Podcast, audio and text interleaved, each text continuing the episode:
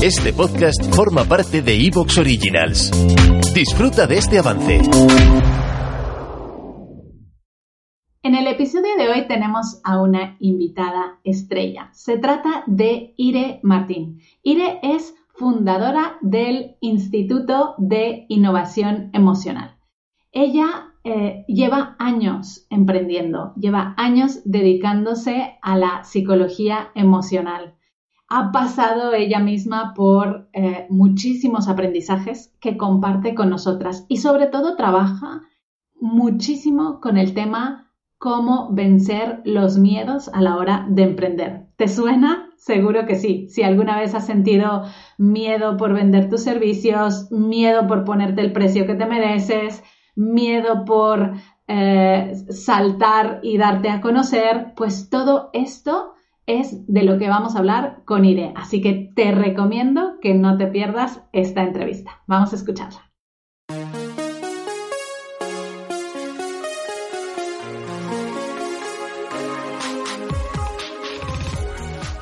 Bienvenida a Madres Reinventadas, presentado por Billy Sastre un podcast para madres que están redefiniendo el concepto de trabajar sin renunciar a su vida familiar.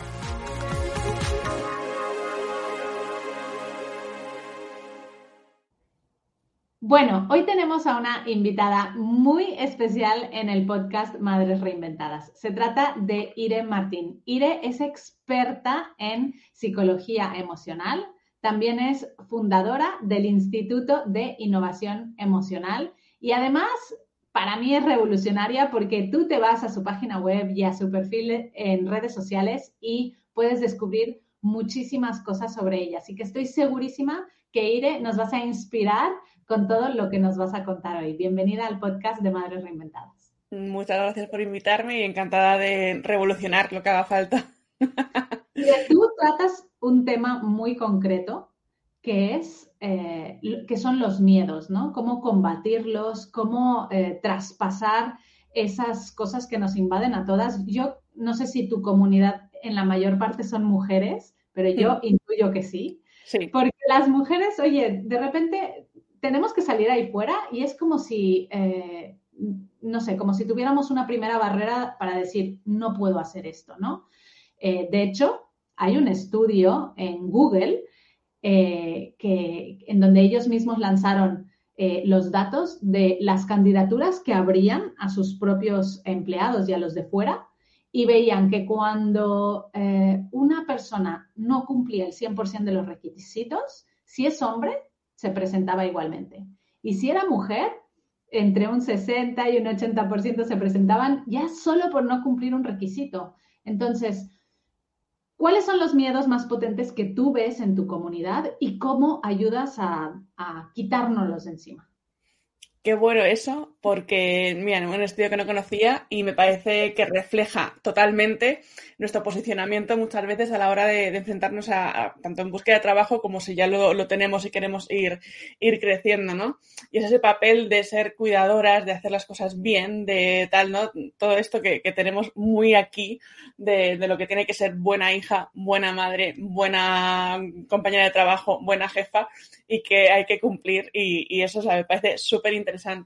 Los miedos que se suelen tener muchas veces son eh, pues tema de críticas, que puede ser por esto también precisamente, de pues quiero hacerlo todo bien como tiene que ser, ¿no? Y no salirme del molde. Em, y mucho tema con, también con, el merecimiento y con, esa responsabilidad que, a veces nos otorga el tener mucho dinero, ¿no? El, cobrar eh, pues un precio más alto o, lo que sea. Hay mucho revuelo con ese asunto porque lo primero yo lo he relacionado mucho con, el síndrome del impostor también, ¿no? ¿no? solo cumplir, sino ese síndrome de me falta algo, ¿no? y esa exigencia que siempre tenemos encima, sobre todo las mujeres, pues por llegar a más, a más, a más y tener que, destacar de una forma un poco tóxica, para, bueno, un poco no, muy tóxica para nosotras en esa, en esa autoexigencia que, muchas veces no tiene sentido. Entonces, al final eso nos hace tomar muchas decisiones en nuestra vida, pues que hace que, mm, la infravaloración esté como, como, como por debajo, dirigiendo esas decisiones, ¿no? Y eso se convierte en miedo, claro, por supuesto. Miedos a mil cosas. Iré, tú en, tu página web y en tu perfil de Instagram, que he estado ahí mirando un montón, hablas de, precisamente hay una publicación en donde dices que las ventas nos despiertan miedos, ¿no? Yo eh, lo he vivido mucho también con, con, la comunidad de mamis digitales y muchas que hasta, fíjate, vienen del sector de las ventas, o sea, son expertas en ventas, pero siempre nos dicen, es que no es lo mismo, Billy, no es lo mismo vender un producto de un tercero que venderme a mí mismo. Entonces, ¿qué miedos nos despiertan a la hora de vender un producto, un servicio nuestro y cómo podemos hacer para combatirlo?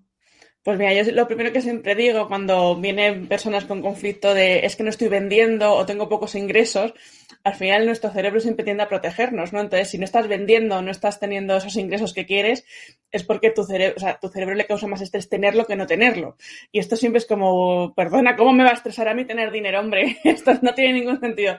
Vale, es muy inconsciente y a veces relacionamos el tener esos clientes con voy a defraudarles, que no me compre nadie para que no sepan que yo no valgo realmente. Entonces es, uy, quiero tener clientes, pero una parte muy inconsciente de mí por todas las heridas que, decíamos, ¿no? Mucho, mucho, mucho, mucha creencia introyectada, pues hace que digas, mira, prefiero no tener clientes, ¿no? Entonces tu inconsciente, pues, uy, es que no llega, no llega, ¿no? Igualmente con el dinero, si estoy cobrando determinados precios, pues puedo decepcionar, ¿no? Es como que tengo que exigirme más y demostrar más y, todo más, ¿no? Entonces esa responsabilidad hace que inconscientemente también lo queramos como, como alejar mucho. Entonces, el tema de las ventas, muchas veces lo de otro, pues, ¿qué más nos da? No, nos estamos jugando tanto, ¿no? Es como, bueno, luego esa persona ya que se maneje y ya está. Pero ante lo mío respondo yo.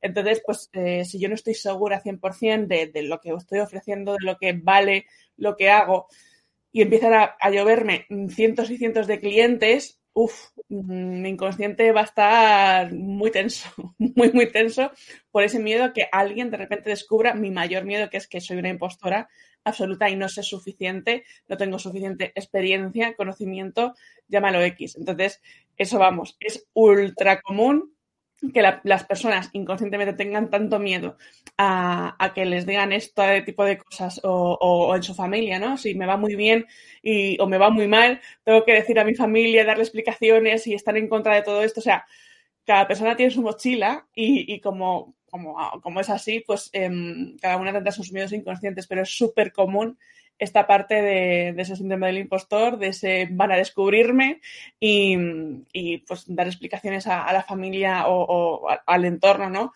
Y que, haga que me, vaya ocultando. A una, una seguidora hace poco en una publicación decía, Jolín, es tan real lo de no mostrarme que me tengo que inventar mil cosas para hacer un reel y no salir, ¿no?